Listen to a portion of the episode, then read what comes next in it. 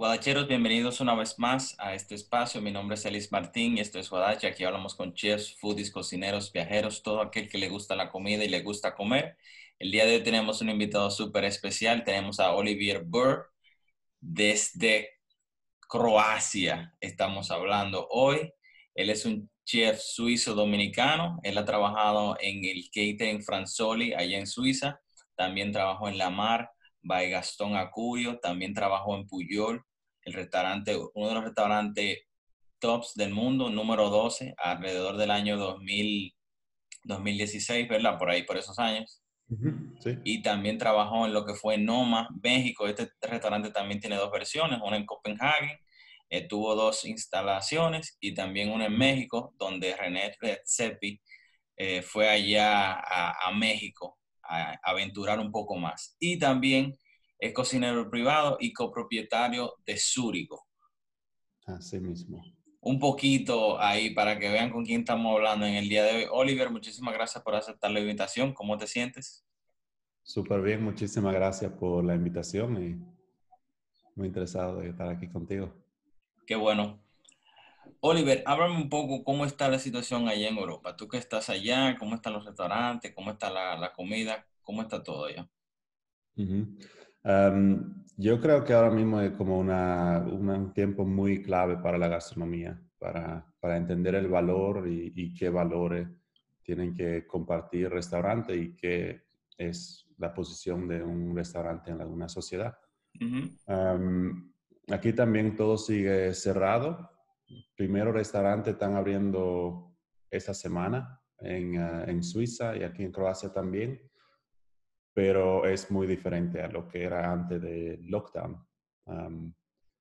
hay muchísima, hay dos metros de distancia entre la mesa. es muy difícil con toda la nueva cosa de precaución que hay que tener, lo mesero usando mascarilla, etcétera, etcétera. eso todo se está complicando un poco y también como no hay tanto aviones y el tema de importación se está poniendo un poco difícil. Um, restaurantes que trabajan mucho con producto importado se está complicando un poco porque el transporte se está poniendo más caro ahora mismo. Tú sabes que yo siempre veo o siempre ha primado en los restaurantes europeos, por lo que yo he visto, el producto. El producto es sumamente importante, el producto fresco, el producto local. Eh, ¿Es igual así allá en Suiza donde tú estás eh, actualmente? ¿O qué tanta importancia tiene el producto eh, allá? Yo siento, yo siento que más que aprendo sobre cocina, más es como lo más importante. No, al fin, lo que nosotros como personas en un restaurante estamos haciendo es algo súper pequeño en un círculo muy largo que tiene la comida. empezando con la tierra, con la, semilla de, una fruta, con cómo crece, con todo eso. Y nosotros realmente, si es algo crudo, solo lo cortamos y lo sazonamos. si es algo cocido, nada más lo cocinamos realmente. Y el gran trabajo pasa antes porque el impacto al medio ambiente, el impacto a una sociedad, si uno se, decide de usar un producto local, apoyando agricultura local, todo eso es súper importante, por eso yo siento que tenemos que darle más ahora también en ese tiempo, más valor al producto local y mirar bien y cuestionar todo. mirar un producto, conocer el productor, preguntar mucha pregunta. un animal, ¿qué come el animal? ¿Por qué? y todo es realmente, ¿cómo te digo? Ah, common sense. Sentido común. Sentido común. Porque si, si tú piensas como que, mm, ¿será así que se debe hacer? Ya eso es como un inicio que no es el producto que tú quieres usar en tu restaurante. Tú sabes que eso es algo bastante interesante y me recuerda a un chef que, que se llama Dan Barber, no sé si tú lo conoces, sí. que Ajá, que él también lo dice como la importancia y el deber social que tiene un restaurante de apoyar el, ecosistema más grande que envuelve a la cocina, que es también la agricultura, que es también la ganadería. y, el impacto también eh, medioambiental que tiene un restaurante es sumamente importante. Y muchas veces, cuando nosotros oímos respetar el producto, es respetar el proceso por el cual pasó ese producto hasta llegar al plato. Por ejemplo, un tomate, por ejemplo, una vaca, por ejemplo, una ternera. Esos son animales que duran años madurando para llegar a la mesa. Y muchas veces tú ves que la gente no lo respeta cuando le empieza a poner muchos sazones, muchas cosas, y se pierde totalmente ese proceso de crianza, ese proceso de, cuidado, y se transforma en otra cosa totalmente. ¿Qué tú, qué tú tienes que decir de eso? ¿Qué tú has aprendido de ese proceso? Yendo a, tú has ido a fincas y lugares así. Sí, mucho. yo pruebo, para los eventos que yo hago, yo pruebo conocer todo que está en el plato. Y automáticamente conociendo lo que, vamos a decir, tomate, tú conoces eh, la persona que cultivó ese tomate, sabes cuánto sol y todo eso tenía ese tomate, lo probaste, sabes como que es el mejor tomate que ahora mismo tú puedes encontrar. No hay razón por qué ponerle muchísima cosa, porque tú le quieres presentar también al cliente o al comensal o al amigo ah, o a la amiga, le quieres presentar ese tomate. Entonces lo puedes dejar muy simple. Y realmente fue un amigo mío de México que me que vino a Suiza a hacer una cena conmigo y él preparó un plato y no le, no le puso ninguna decoración, no le puso realmente casi nada. Eran dos ingredientes en el plato y ya. Y yo le pregunté, era un restaurante que tenía una estrella Michelin y, nos dieron como el espacio y todo el equipo para, para, hacer esa cena.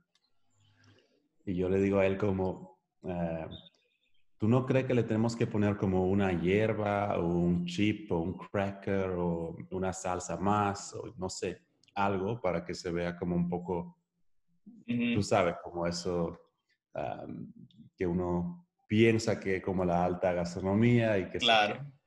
Entonces, él me mira y me dice, no, eso son esos dos ingredientes que van en ese plato. Y yo le digo, ok. Y yo digo, pero ni una hierba ni nada. Y él me dice, no, Oli, confía en los sabores. Yo como, wow, ok. Sí. ¿Y, cuál, ¿Y, cuál, fue el resultado de eso? Le encantó a la gente, de verdad. Y a mí también, cambió la manera como yo veo un plato. Tú sabes que ahora que tú me dices eso, me acuerda también una vez que yo vi eh, a Máximo Botura. Tú sabes que los tortellini, o por, en general la pasta, siempre es mucho. Entonces él hizo un plato con cuatro tortellini y la salsa abajo. Y como que eso fue un choque tan grande. Y pasa mucho también que cuando tú tienes muchos ingredientes, tú puedes esconder algún error en el plato. Y cuando tú tienes, por ejemplo, en ese caso, dos ingredientes, es el ingrediente y ya, o sea, tú no tienes ni qué alternativa. Y también si lo cocinas, vamos a decir, es, es una pieza pequeña de un pescado. si solo sirves eso y en el, o, no está muy fresco o en el momento de cocinar te descuidaste y te pasaste de cocción o lo cocinaste muy poco o usaste un aceite que no funciona con el pescado o un aceite que viejo, no sé, como sea. eso todo se va a notar mucho más.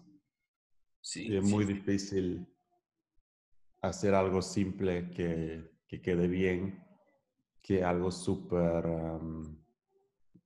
que tiene como mil colores y todo eso. Súper elaborado. No, creo que tiene que ser que solo haga muy poco producto en un plato, porque si yo, por ejemplo, digo un, vamos a decir, un moro de habichuela, para mí es súper difícil de hacer para que todo quede así como tú lo quieres. Y Sí, ahí también siempre se puede cuestionar cosas. Hay mucha gente que lo tapan con papel. lamentablemente hay gente que lo tapan con plástico. Antes se tapaba con hoja de, de la palma. plátano o de lo que sea. Y entonces, ¿por qué no probar hacer, por ejemplo, el mejor moro de, de habichuela?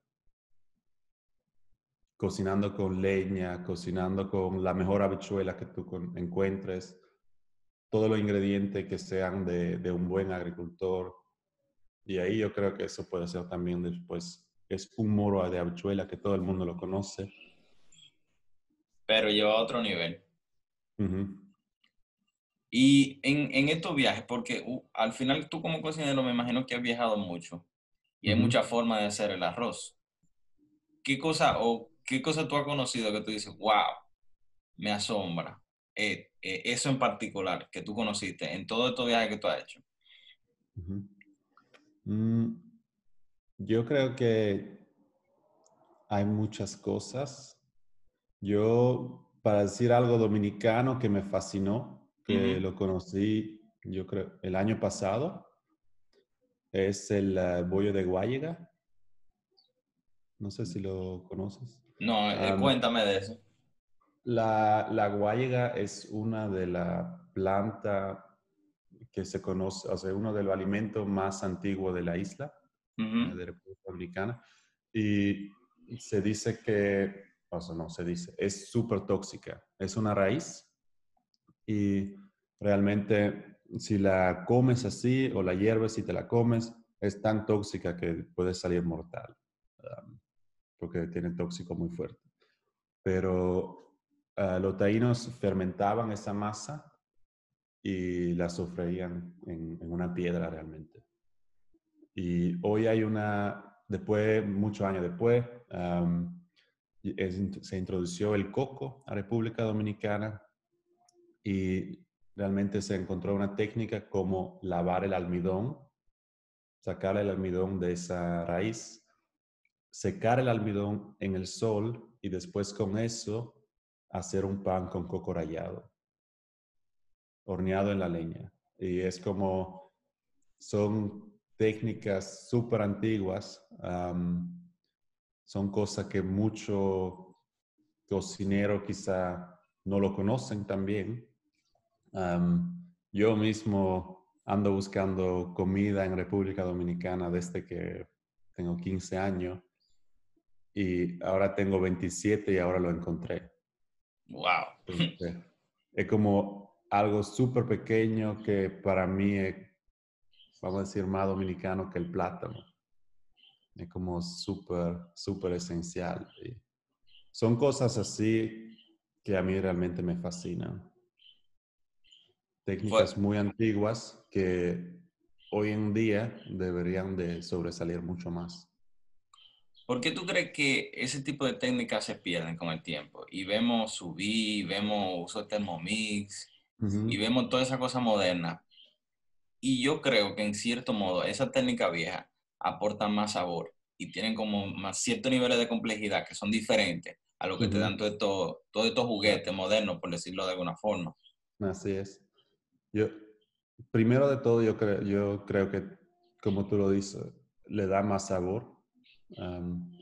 Y también yo creo que uno, como persona que solamente cocina el producto, tiene como más, una relación más con, con el alimento que coger la carne, ponerla en un plástico, poner el plástico en agua, olvidárselo y y va a salir bien porque la temperatura está súper controlada. Es mucho más difícil hacer un proceso, ese proceso que te expliqué de la guayega dura como tres días. Wow. Entonces, nadie quiere tomar tres días para hacer un pan. Hoy tú compras, si tú quieres hacer un pan, o tú lo compras, o tú vas y compras un poco de levadura, harina, agua, ya, tiene tu pan en tres horas máximo. Pero a mí me fascinan como los procesos que son más artesanal y tienen como más, más detrás, ¿no? ¿Te gusta la fermentación? Hacer kombucha, todo eso kombucha y cosas así. vamos a decirlo así, estoy aprendiendo mucho, pero todavía no estoy ahí donde me gustaría estar. Hay mucho, eso es tan complejo y muy interesante. Yo creo, hablando de kombucha, para mí lo que quisiera aprender más es el Mavi del Seibo, que es un fermentado dominicano que para mí es como un poco un, un champán caribeño, tiene, tiene como una nota así de vinagre, pero ¿quién dice que una bebida, como se, un champán es algo como muy festivo, de gran valor, Nadie sabe por qué. ¿Por qué de Francia? Y claro, porque tiene dos fermentaciones, etcétera, etcétera. El Mavi para mí es lo mismo. Tiene dos fermentaciones, depende mucho de, la, de los ingredientes que usas y hay que cuidarlo mucho durante la fermentación para llegar al punto justo para tomarlo. Escuchándote hablar, yo veo como que tú te identificas más con tu parte dominicana que con tu parte suiza. ¿Es así? Por lo menos a nivel de, gastronomía. yo creo que sí me interesa mucho la parte dominicana, porque también siempre fue algo que en Suiza yo veo como que hay muchísimos restaurantes que están cocinando con, con ingredientes, que tienen su, reconocimiento a nivel internacional y todo eso. Si tú quieres trabajar con buenos agricultores, tú te vas a una página de internet, lo pides, la próxima mañana te llega a tu restaurante, todo ya está como hecho. Y en República Dominicana, quizá eso es lo mismo como la comparación del sous y de, un pan de guayra. Todavía es mucho más difícil. Para tú hacer el mismo menú como un restaurante en Suiza, tú tienes que conocer la persona que te trae el pescado para que te lo traiga bien rápido en su calidad, con hielo y todo eso. Necesitas conocer la persona que te trae la hierba y todo eso. Es mucho más complicado que tener como un sistema que ya está, una, la logística que ya está muy desarrollada también el tema de, conocimiento que para mí se me hizo súper difícil encontrar informaciones sobre, sobre la gastronomía dominicana como más profunda. Y muchas veces que pregunté personas me dijeron como, ah, no, lo, lo dominicano es sancocho, pastel en hoja, arroz con habichuela. Perfecto, todo verdad, ¿no? Pero hay más hay muchísimo más. Y entonces, como yo tengo, vamos a decir, yo tengo que sé cuántos años, no importa, quiero abrir un restaurante, no sé qué quiero abrir, y ahora digo, ok, quiero abrir un restaurante dominicano. ¿De dónde saco la información? ¿Qué quiero? Y cómo después me llega la verdura y la hierba y todo eso que necesito, me llega fresco a mi restaurante cada día en esa cantidad. Y mientras que para muchos restaurantes es más, más fácil pedir un producto importado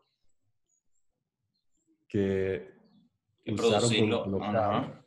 Y al mismo tiempo tener la logística para exportar todos esos ingredientes de, de la isla, como el aguacate, los plátanos, el azúcar, todo eso. Hay infraestructura, hay logística, pero se usa para exportación.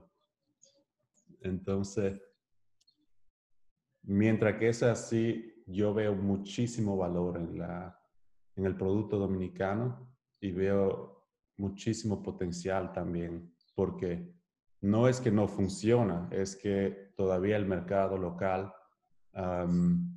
tiene mucho potencial de seguir valorando el producto dominicano. Sí, y de eso yo quiero hablar. Te quiero, es una pregunta particular. La, vamos a hacer como un skip vamos a volver a eso, de cuando estuviste trabajando o colaboraste en Ajualá. Vamos a saltar un poco, que me, me, gustaría hablar un poco de lo que fue tu experiencia. trabajaste en Noma y trabajaste en Puyol. ¿Cuál fue tu experiencia en Noma? Mm, en Noma me gustó mucho el tema del servicio, cómo funciona. Cada plato, no hay ni un plato que no te lo explica el cocinero que lo cocinó. Entonces, para la persona que una vez trabajó en una cocina, un cocinero en el servicio normalmente no tiene tiempo de salir, explicarle con mucho tiempo al comensal qué es lo que hay en el plato. Pero eso fue, eso es como la esencia de Noma. Darle, darle sentir a cada persona que viene a comer que es la persona más importante de la noche y como ellos se preocupan tanto con qué ingrediente usan, por qué usan ese vaso, por qué usan tal bebida. Todo eso tiene tanto trabajo atrás que ellos se lo quieren contar a la gente que viene a comer. eso me gustó mucho. Y también el no ver, el probar de no ver el uso tradicional de un ingrediente. Por ejemplo, vamos a decir, el, el plátano verde, uno piensa primero, ok, yo pienso plátano frito, pienso mangú, ajá. quizás pienso en eh, pastel en hoja, pero después ahí ya como que se pone un poco difícil seguir pensando en qué. Y en Noma con plátano maduro, hicimos con la cáscara del plátano maduro, hicimos con un adobo y después brocheamos el plátano en la parrilla con ese adobo de la cáscara. Y otra vez se puso como negro afuera por la cáscara, ah, por el adobo de la cáscara. Y era como, yo estaba pensando, ¿cómo le llegó esa idea de hacer eso? No, para mí no tiene sentido hacerlo porque es como, Nunca alguien me dijo que me coma la cáscara de un plátano. Y, y tú sabes, eso es algo que me llama mucho la atención de esos restaurantes tops. Y es como que el chef siempre va adelante, adelante, y, va, y piensa cosas y tiene la cabeza dando mil vueltas y pensando cosas diferentes, cosas diferentes. ¿Cómo yo hago, uso esto de una manera distinta? ¿Cómo yo presento esto mismo de muchísimos años de una manera distinta? Y eso es lo que más me llama la atención. Y eso mismo que tú dices del plátano quizá tú lo ves y tú lo piensas, ah, bueno, las tres formas tradicionales. Claro. Pero cuando tú llegues a ese nivel, tú empiezas a, hacer es lo que tú decías en el principio, como hacerme preguntas, ¿por qué? ¿Cómo? Y ahí se abre una puerta de posibilidades inmensa. Total. Y yo creo que es importante siempre también respetar la cultura que uno está representando en ese momento, que Noma estaba representando muy fuerte la, cocina mexicana en el pop-up en México, pero como ellos son un restaurante danés, también tienen que estar en este promedio de, de ser danés también. Y eso me gustó mucho, porque siendo, realmente todo era mexicano, entonces uno puede decir que es comida mexicana, al mismo tiempo, nunca yo vi algo así en México porque era tan reducido en otra manera. Por ejemplo, Puyol también es súper reducido en tema de cuánto ingrediente en el plato y todo esto. Pero como que las técnicas que usaron para par de cosas sí eran normal. Ah, ahora, eh, perfecto momento, vamos a aprovechar y vamos a hablar de Puyol. Puyol, Puyol eh, Olivier aparece en la serie de Netflix, es un poquito, si ustedes tienen la oportunidad de verlo, aparece en el background de uno de los capítulos, eh, hablando con Enrique Olveira. Puyol es un restaurante sumamente interesante y él cuenta la historia de cómo él empezó con su entrenamiento francés y empieza a hacer cocina en México, como, tú bien decías, eh, quizá usando productos locales, pero no cocinando comida local. Entonces, un chef se encontró con él, oye, tú eres mexicano, cocina comida mexicana. Y ahí empezó a hacer y se convirtió en un restaurante con muchísimos, eh, ¿cómo decirlo?, staples de la cocina mexicana y con ingredientes sumamente interesantes. Uno de los que más me llama la atención, que tú me estabas diciendo fuera del aire, lo que tú trabajaste, fue el mole. El mole ya tiene 1500 días. Sí. Y tú, Tenía 200 y 280 cuando yo trabajé ahí. ¿Y tiene como cuánto, como cuántos ingredientes tiene el mole? Yo creo que tiene alrededor de 40 ingredientes. ¡Wow! El mole de madre. Ajá, el mole madre. Después tienen en el mole madre, en ese plato también va mole rojo, que no sé, también lleva alrededor de 30 o más ingredientes. La locura de ese plato, Enrique la describe así y muchos mexicanos también lo describen así, que un mole realmente es una mezcla de ingredientes de todo el mundo, como en la historia de México, de, parte del mundo llegaron diferentes ingredientes. al fin, la salsa no sabe a ninguno de los ingredientes, sino sabe a mole. Eh, eh, elabora un poco, porque esa salsa también tiene cierto nivel de complejidad por la cantidad de ingredientes que tiene y por el tiempo que tiene. Me imagino tú la probaste, ¿verdad? Sí. ¿A qué se te hace similar? O sea, descríbelo un poco. ¿Cómo? Es difícil explicarte eso de una buena manera. Yo creo que es como decir, si uno se come un pescado con coco en la playa, en, Santo, en República Dominicana, no importa en el momento tú no sientes como los ingredientes, tú no sientes el cilantro, tú no sientes la cebolla, si no sabes como a ese pescado. A una, ajá. Ahora, pero sí sabe a pescado y sí sabe a coco. Entonces, el, el, lo que me fascina de mole es que no sabe a nada si no sabe a mole.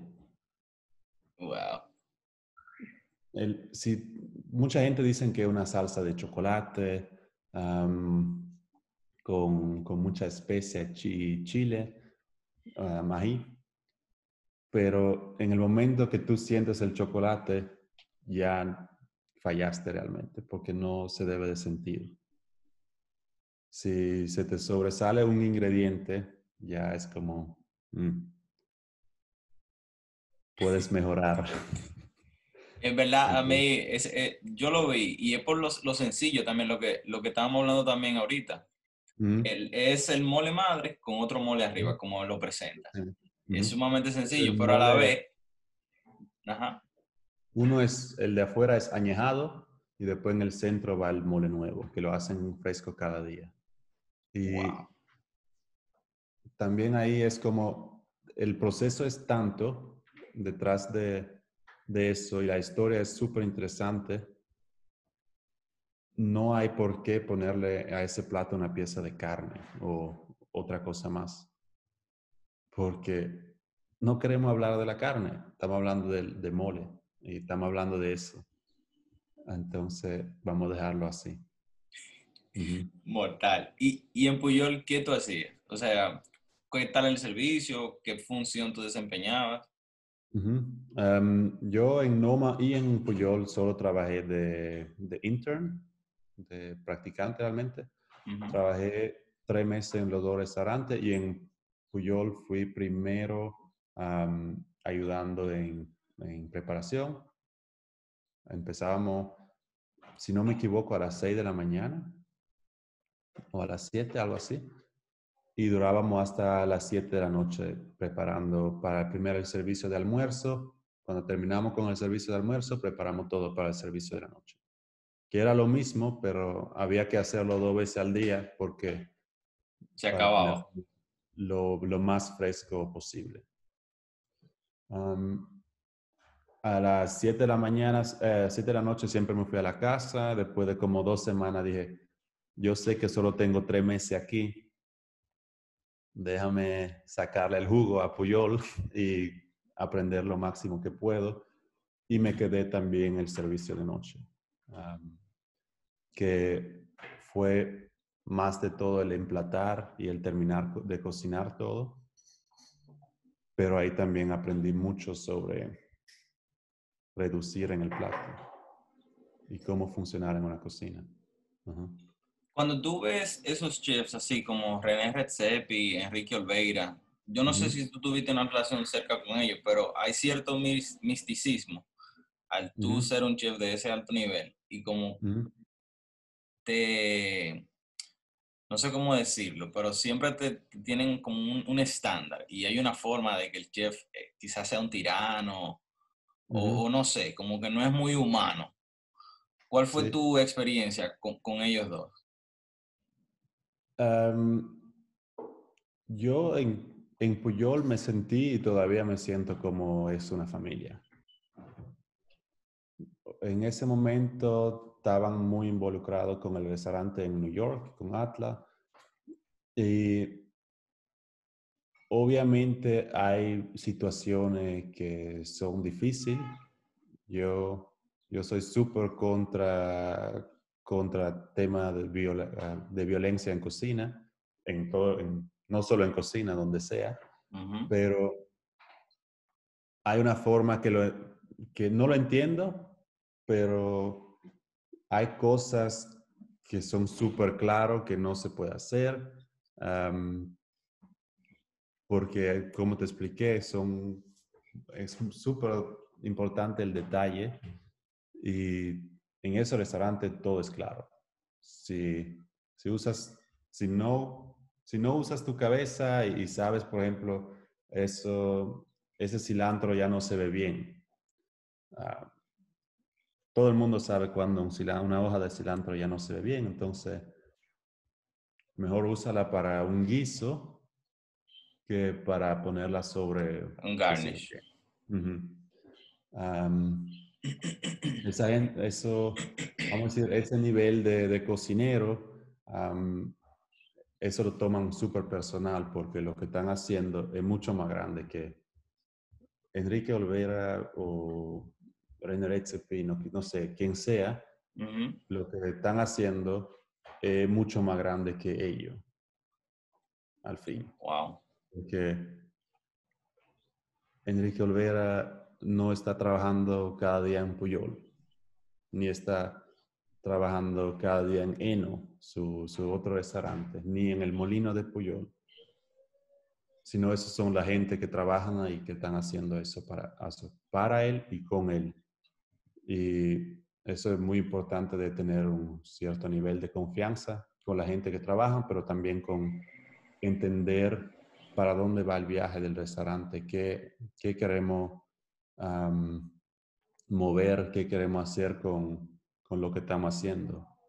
¿Queremos solo hacer buena comida o queremos enseñarle al mundo a quien sea que la precisión de la comida japonés, también los japoneses son súper famosos por cortar todo perfectamente, cocinar todo perfectamente.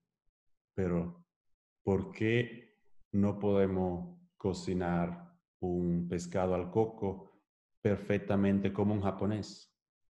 Entonces, si eso es lo que queremos hacer, imagínate un lugar en la capital o en Santiago o donde sea, que se dedique a hacer casabe en plena ciudad. Y lo único que quieren hacer es usar la mejor yuca y hacer la, el casabe. Y después quizá hay un queso de nagua o lo que sea que uno le puede poner ahí mismo, encima del, del casabe, y tú te lo comes así mismo, vamos a decir, en la zona colonial. Eso es lo que Puyol hizo con el molino, que es una tortillería. Uno de los mejores restaurantes del mundo abre una tortillería en México, que tiene no sé cuántos miles, me imagino, de tortillerías. Para usarlo de, insumo para su propio restaurante y también ayudando a la gastronomía local, a los productores locales y el producto local. Y déjame usar eso para pivotear un poco Ujú, en este tema que tú bien lo decías. Muchas veces el, vemos el chef, ¿verdad? La mente, pero si ujú, los cocineros es imposible que el chef haga su trabajo. Y es interesante como tú lo planteas, que no es que trabajan, que trabajan para, sino que trabajan con, en ujú, conjunto, todo para llegar a una meta. Claro. Y, y eso es sumamente importante porque mucha gente se pierde y quizás son la- las voces que no se oyen en el restaurante y son los que están trabajando para que salga todo. Ujú, Y quizá, obviamente, pues quita- tenemos el ingenio del chef, pero quien ejecuta son los jugadores, en este caso los cocineros, ¿verdad? ujú, Sí. Y me gustaría que tú dijeras, sí, sí, si tú puedes, como que tú aprendiste de, de estos dos eh, restaurantes. No tocamos el de la mar, pero igual me imagino que fue una experiencia bastante enriquecedora. Pero, por ejemplo, ¿qué tú aprendiste que tú te llevaste de esos dos, de esos dos lugares? Así que tú pudieras decir, bueno, aquí aprendí esto y aquí aprendí lo otro, ya sea de cocina o del negocio. Yo creo que si hablamos de, de Puyol, puedo decir, aprendí mucho que es importante y tampoco no se necesita, o sea, que realmente no se necesita tener unas, una, un ambiente muy agresivo o denso en una cocina. En ningún lugar, porque al fin vamos a ir a trabajar, es nuestro trabajo. Yo ahora mismo dije que a las 7 de la mañana entraba y salía como a las 11 de la noche a veces, normalmente a las 7, pero yo quería trabajar más, entonces me quedé más tiempo. Eso es, es como la más grande parte de mi día. No duermo más, no estoy más con mi familia. Lo que más hago en un día es estar ahí cocinando. Entonces, para ello es súper importante que toda esa hora que estés ahí te la pases bien. Y suena como lo más lógico del mundo, pero claro. muchas veces no lo es. Entonces, eso yo lo creo que lo aprendí ahí y también conocer primero la, la cultura en los campos, eh, fuera de las ciudades y después probar hacer eso bien en, en la ciudad. Eso es lo que Puyol prueba hacer. No lo prueban cambiar mucho, solo lo quieren hacer de la mejor manera que ellos lo pueden hacer. ¿Y en Noma? Um, en Noma yo creo que aprendí mucho sobre el tema de cómo presentar, cómo comunicar lo que cocinas um, y también ver un ingrediente con, con otros ojos. Uh, De una probar. manera más holística. Uh -huh, sí, darle como, no vamos a decirle oportunidad, pero sí, también sí es oportunidad de probar un ingrediente, pensar a qué sabe y cómo sabe y después cómo podemos transformar eso en algo que tú te lo quieres comer en el plato. Y quizás puede ser que tú probaste la raíz del cilantro y con eso quieres hacer algo. Pero después todavía te queda la hoja y todo eso. Hay otra cosa de inventar con eso. Eso es sumamente interesante, como que cuestionarte el ingrediente completo, la planta completa. ¿Cómo yo puedo usar la planta completa? Eso es, eso es sumamente interesante, en verdad. Me gustaría eh, sumergir un poco, sumergirnos un poco más en eso. Eh, pero... Mm. eso, eso pasa, eso solo puede pasar si uno visita el campo. Ok. Porque si tú vas al campo, quizás no sé, uh, vamos a decir un ejemplo muy extremo, tú tienes una zanahoria, o bueno, no tan extremo quizás, tú tienes la zanahoria, uh -huh. ¿cuántas personas conocen eh, las hojas de la zanahoria que crecen arriba? No sé, pero siempre se tiran. Sí. Antes de llegar al supermercado, antes de llegar al mercado, ya están en la, en la basura, o en el mejor caso se usan para hacer como compost. Uh -huh. um, igual con la tayota, la hoja de tayota en República Dominicana no se come. En la cáscara de la papa. También hay muchísimas cosas. Entonces, ya lo, realmente si pensamos en, en, ah, en dinero, ya lo compramos, pero lo tiramos. Entonces, el restaurante nadie se pone millonario. Pero esos son los puntos que uno tiene que mejorar para el medio ambiente, porque si no, toda esa, esa basura orgánica eh, o mucha de esa basura orgánica eh, termina en duquesa, para decirlo así como es, o no. Entonces eso también es una, algo que tenemos que empezar a preguntarnos en gastronomía. Y que también eso es parte de la labor social de un restaurante, porque muchos de esos restaurantes, como bien tú dices, tienen su finca y utilizan ese mismo que pudiera ser desperdicio y lo usan como compost, lo usan como abono natural. Y eso alimenta el círculo completo del producto y ayuda a la producción y es algo más eco-friendly y más sostenible a través del tiempo. Total. Eh, me gustaría ya llegar a la parte de aquí. Eh, Tú bien hablabas de la casa, una compañía que haga casabe, de los productos locales. ¿Cómo tú llegaste o cómo fue la colaboración con Saberio aquí en, en Ajualá? ¿Cómo se dio, cómo se dio eso? Yo hace, yo creo, dos o tres años me dieron la oportunidad de hacer una cena pequeña en Casa Quien, en la zona colonial. Y ahí hice una cena. fue solo una noche, fueron si me recuerdo bien, 30 personas y nada. Después, ahora en febrero, cuando vine, hice otra cena, pero más enfocada en, en los ingredientes y menos en cocinar. Realmente no mm. cociné. invitamos y ahí conocí a un buen amigo hoy, que es eh, Johan, de Johan Nature en Instagram. Sí con él me entendí súper bien porque él como biólogo también le interesa muchísimo de dónde vienen los ingredientes, qué variedades existen y él es como una Biblia que sabe todo sobre. Sí, que de, hecho, de hecho, lo invité eh, por esto al podcast, que por esto desde la cuarentena no se ha dado, pero está pendiente tenerlo en el podcast. Súper cool, sí.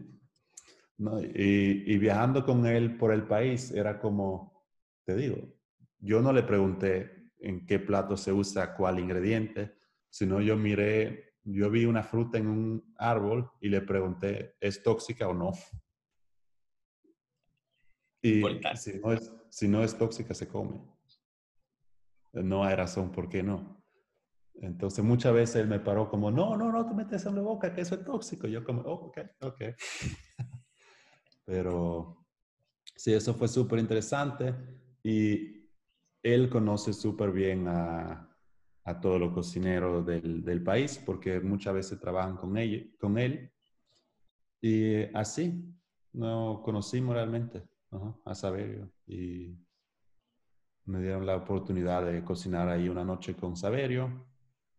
Y me gustó mucho. Era diferente a, a cocinar en Puyol porque es un restaurante mucho más, primero de todo es a la carta, y en Noma y en Puyol, y esos restaurantes son, tú llegas, sabes que vas a comer cuánto plato el cocinero o la cocinera te quieren dar y tiene el precio fijo.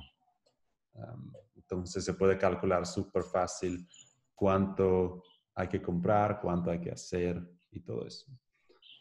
Y entonces eso fue un poco diferente. También si la cena de nosotros fue un menú fijo. Y como solo es una noche, yo no conozco el equipo, yo no conozco, bueno, conocía un poco a Saberio, pero tampoco tanto. no conozco la cocina, y juntos hicimos el pedido con sus, ah, él tiene un par de agricultores que él trabaja junto, tiene una persona que le trae pescado y, y camarones de Samaná de increíble calidad. Y todo eso después realmente llega, pero como que tú no sabes bien a dónde estás, porque no es tu cocina, tú, no, tú siempre todo dura más, tú no sabes dónde está la olla, tú no sabes. Entonces, ah, fue súper interesante y de una vez se acabó. Ya empezó la hora de servicio, yo estaba, el equipo de Saberio fue increíble, ayudando después con emplatar y terminar todo lo que yo preparé con ellos. Y me, dieron realmente mucho tiempo para explicar los platos a la gente que vinieron a cenar. Y sí, una, fue una experiencia única, de verdad. Nunca, nunca antes hice eso. Y me gustó mucho. Ah, ahora mismo en, en, Dominicana hay muchos cocineros eh, presionando y como que yendo más allá. Sí. Eh, y haciendo cosas diferentes, cosas nuevas. Mucha, mucha gente talentosa. ¿Dónde tú ves que va la cocina dominicana? O sea, en, cinco años, diez años, ¿dónde tú la ves? A mí lo que está pasando en República Dominicana me, me fascina y me motiva. Yo, yo veo que hay muchísima gente que están apreciando el producto local, están trabajando con pequeñas comunidades. también se a veces difícil, pero hay que ir como ese camino, hay que trabajar juntos, hay que trabajar juntos. También si tú tienes un restaurante, yo tengo otro, pero los dos necesitamos pescado y en Samaná hay esa gente quizá que, que están pescando o en Pedernales, no sé. Déjanos organizar junto el transporte de ese pescado para que la persona que traiga ese pescado quizá pueda comprarse un camión refrigerado para que el pescado a nosotros nos llegue en mejor calidad. El, todo el mundo gana y yo siento que eso es lo que está pasando ahora mismo allá y me encanta.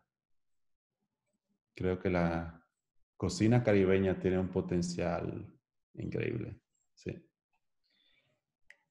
Sin duda. Eh, y es sumamente importante, como bien tú dices, y como que lo hemos hablado bastante, es eh, aportar al sistema en sentido general. No es solamente como que yo velar solamente por lo mío, sino como colaborar más a nivel de la, de la comunidad. Y ya para ir finalizando, Oliver, yo siempre hago dos preguntas al final del podcast a mis invitados, pero a ti te la voy a hacer un poco diferente. La primera es, yo siempre pregunto, si tú tuvieras la oportunidad de, darle un consejo a ti de hace cinco años, ¿qué tú le dirías? Esa es la pregunta, ¿verdad? Pero a ti te voy a preguntar, ¿dónde tú te ves en cinco años? Wow, difícil.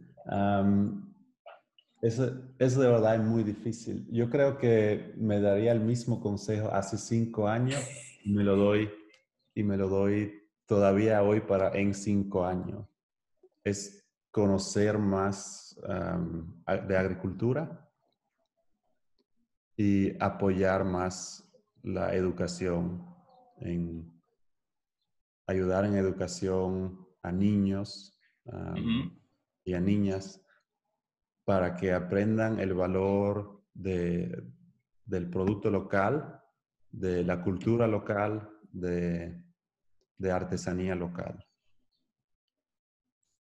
yo creo que realmente yo no me veo en un restaurante muy, muy de lujo ni nada así, sino a mí me gustaría apoyar educación y agricultura. Eso es el futuro. Colaborar. Colaborar con la sociedad. Interesantísimo. Y la otra pregunta que siempre le hago a mis invitados es, si cuando tú te vayas de esta tierra, cuando todo se acabe, ¿verdad? Y Olivier nos deje, ¿cuál te gustaría que fuera tu legado? ¿Cómo te gustaría ser recordado? Yo creo en eso. lo único que uno puede probar a hacer es mejorar cosas. y si, si uno logra vamos a decir, eso no es algo que uno lo puede, las cosas no son cosas que uno, se puede, uno puede lograr solo, sino uno puede ser parte de lograr eso y y motivar personas también ser parte de, una solución. Y el tema de, agricultura que se ve en, ah, por ejemplo, en Sierra de Bauruco con aguacate, el tema de basura que se ve en Duquesa, esos son problemas que para mí tienen que ver con comida. Porque el aguacate que se produce ahí sale del, país y no nos lo comemos los dominicanos. Y la basura en Duquesa hay una gran parte basura orgánica que no hay sistema de, de botarlo y plástico y foam. Entonces, porque todos los metales se reciclan porque tienen gran valor. Esa cosa no tiene valor. Entonces, esos son problemas que tiene la gastronomía que tienen que aprender los niños hoy para que mañana no, no siga así. Y si yo puedo tener un impacto en uno de esos problemas, me encantaría. Realmente, realmente importante eso que tú dices, porque muchas veces, quizá por el, mismo sistema en el que estamos, no, no nos permite como buscar alternativas de cómo deshacernos de ese eh, desecho orgánico. Y que sí hay alternativas, o sea, que no necesariamente todo eso eh, debería convertirse en basura y ser tóxico, porque al final todo eso se inyecta de nuevo al ecosistema de los productos que nosotros consumimos y se lo comen las plantas, se lo comen los animales. Y eso, o sea, da la vuelta completamente. Quizá la basura cuando la tiramos ya la dejamos de ver, pero no desapareció. Claro que no. Y eso sigue afectando. Eh, eso es algo sumamente importante, de verdad que sí. Hay que, hay que trabajar en eso. Vamos a decir que jóvenes o, o gente mayores también van a un mercado y traen su propia, la funda. Entonces ya un problema ah, reducido. Agua, siempre hay que comprar la botellita de medio litro. Es el sistema que ya es así, porque da más ganancia, obviamente, pero ¿por qué no es realístico que todo el mundo el día entero anda tomando agua? uno tiene que tener una oportunidad de llenar su botella de agua donde uno quiera. Claro. Sin tener mucho gasto, porque ¿cuál persona en el mundo no tiene el derecho de tomar agua en su propia botella? y lo mismo si uno va a comer comida rápida en la calle. Me voy a comer un chimi, me voy a comer una longaniza, bofe, lo que sea. Uno puede traer un, también sea un Tupperware, yo tengo como una, una vasija pequeña de metal que yo siempre la tengo conmigo y si, si voy a comer en un lugar así rápido, le digo, pómela aquí adentro y no use el, el plato. Ganamos todo. Entonces, si más gente entiende eso, muchísimo menos eh, plástico existe. Y quizás se vea pequeño, pero tú estás colaborando. O sea, y si lo hacen 10 gente, ya son 10 gente menos que producen desecho. Eso es un momento importante, ¿verdad? Eh, ese aspecto. Y hay que tomarlo bastante en cuenta. Oliver, eh, muchísimas gracias por aceptar la invitación. Súper interesante la conversación contigo. Me ha gustado bastante. Eh, ¿Algo más que te gustaría decir, que crea que se te escapó, que no hayas podido conversar, que te gustaría decir? Mm, yo creo solo se puede decir como apoyen todo lo que viene de cerca, conocen todo, usen cosas que conocen y que tienen sentido. En cocina, en todo. Oliver, de nuevo, muchísimas gracias a ti por tomar el tiempo. Eh, que te vaya bien por allá en Suiza y Croacia, donde estás. Igualmente, igualmente. Muchas gracias por tenerme en el podcast y espero que nos vemos pronto en la isla. Sí, desde que tú vengas, yo voy a donde tú vayas a comer. Brother, un placer, un abrazo, cuídate. Cuídate, gracias. Chao, chao. Bye bye.